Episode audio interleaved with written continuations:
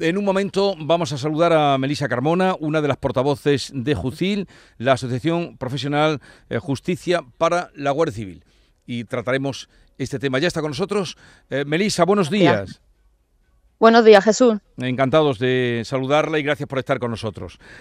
De lo ocurrido, de lo ocurrido, mm, los trágicos sucesos del viernes en Barbate, eh, con dos compañeros suyos eh, que murieron allí eh, en acto de servicio y con una superioridad brutal por parte de quienes les acosaban. ¿Qué lectura hacen en Jucil? Bueno, pues aquí efectivamente en la tarde del viernes tuvo lugar el asesinato cruel y vil de, de dos narcotraficantes y desde Jucí, ayer pudimos estar en el, en el funeral del compañero aquí en la Catedral de Cádiz.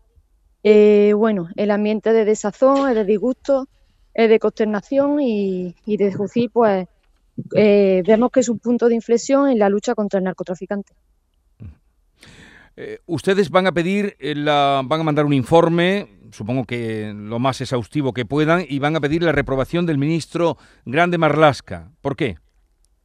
Efectivamente desde el Comité Ejecutivo Nacional de Justicia se, se exige la por ser el máximo, el máximo responsable mandatario y la, eh, la semana que viene se va a proceder a una reunión de urgencia del Comité Ejecutivo Nacional para llevar a cabo un informe que van a entregar a todos los partidos políticos en el Congreso de los Diputados, de manera que se, que se pida una comisión de investigación y se dirima si, si, si la lucha contra, si la inacción del gobierno ha tenido algo que ver con, la, con el asesinato de, los compañeros el viernes pasado.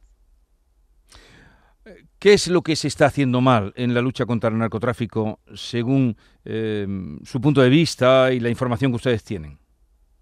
Bueno, pues mire, Jesús, estamos aquí en Barbate con los compañeros, nos hemos entrevistado con, las especialidades del servicio marítimo, con los compañeros que están aquí a pie de, de calle y lo que nos trasladan es que necesitan más personal, necesitan más, medios, necesitan drones, necesitan eh, embarcaciones acorde a, bueno, pues a las embarcaciones a las que, manejan los narcotraficantes. Recordemos que el viernes pasado se mandó a estos guardias civiles a, a, combatir las narcolanchas, el cáncer del narcotráfico, con, con en inferioridad de medios. Eh, los compañeros llevaban una zodia de 5 metros de, de, de, largo, mientras que las cuatro narcolanchas que le estaban pues vilipendiando, tenían 14 metros de lora. Entonces lo que nos comenta es eh, más material, eh, más medios, más personal y una, una ley que sea jurídicamente que les ampare más, que no sea tan lasa.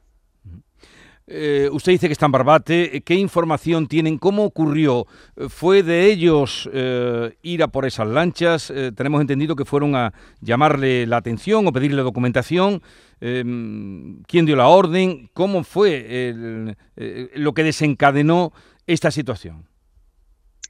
Pues lo que nos trasladan que la orden viene de la cadena de mando política del Ministerio del Interior y ya por conducto reglamentario, pues, pues se, acabó descendiendo esa, esa orden hasta que, bueno, pues el resultado ha sido dos compañeros cruelmente asesinados bajo una narcolancha y otro herido herido de gravedad. Por lo tanto, eh, para, para, investigar el, el, suceso se va a solicitar una, una comisión de, investigación, como le he comentado previamente, en el seno del Congreso de, de, los diputados de Comisión de Interior y, que se dirima, ya les digo, si, si es suficiente lo que, lo que el Gobierno está, los medios que ha puesto, si son suficientes el personal que tiene la Guardia Civil y, qué es lo que ha ocurrido realmente en esos hechos, cómo, de dónde parte la orden y hasta y qué es lo que, lo que ocurre realmente. Porque claro, cuando eh, los guardias civiles que van eh, en esa en las zodias o una especie de zodias que se acercan a la narcolancha, ellos ya saben en la desigualdad que tienen de condiciones a la hora de acercarse a ellos. Efectivamente, nos comentan que, la, que esa narcolancha llevaba fondeada desde el jueves anterior, ¿vale? Y los hechos ocurren el día siguiente, el viernes.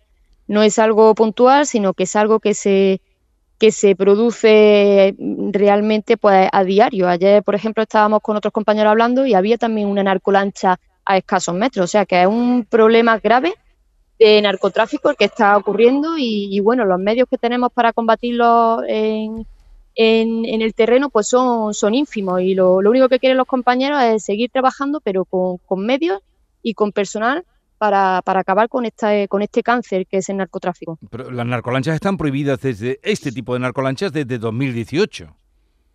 efectivamente, ¿cómo pueden aparecer en puertos tan transitados como el de Barbate o el de Sotogrande o donde aparecen?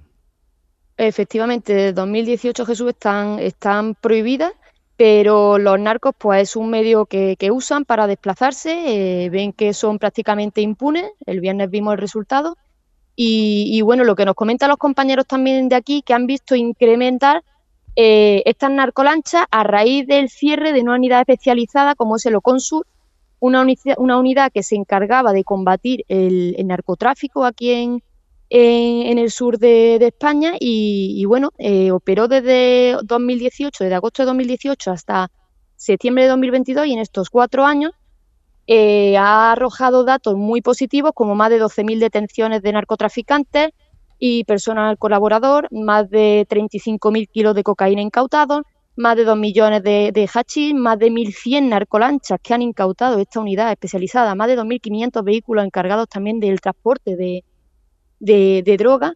Y, bueno, y el señor ministro Marlaska la cerró en septiembre del 2022 sin aparentemente dar excusas, cosa que, bueno, que se había conseguido eh, encerrar al narco y, hacerle retroceder y ahora lo que nos están diciendo los compañeros que está aumentando considerablemente el, tráfico y esta esta visión de la narcolancha en, la costa de, aquí de Cádiz. ¿Y por qué creen ustedes, usted en este caso con quien hablo, como portavoz de Jucil, que eh, Interior desmanteló Consur?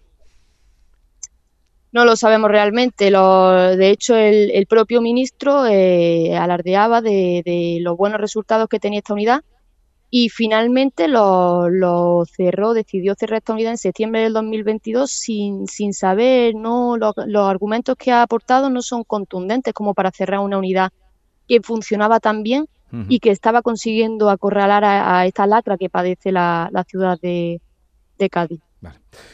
Eh, Melissa Carmona, eh, portavoz de Jusil, sargento de la Guardia Civil, gracias por habernos atendido, un saludo y ojalá se pueda reconducir eh, esta situación grave, gravísima, a la vista de todos que veíamos el viernes y, mucho más, ¿no? El comportamiento de algunos mm, viandantes que andaban por allí, el, número de, accidentes y muertos que ha habido ya en los últimos años, en fin, a ver qué, a ver qué ocurre. Un saludo y buenos días. Buenos días, Jesús, muchas gracias.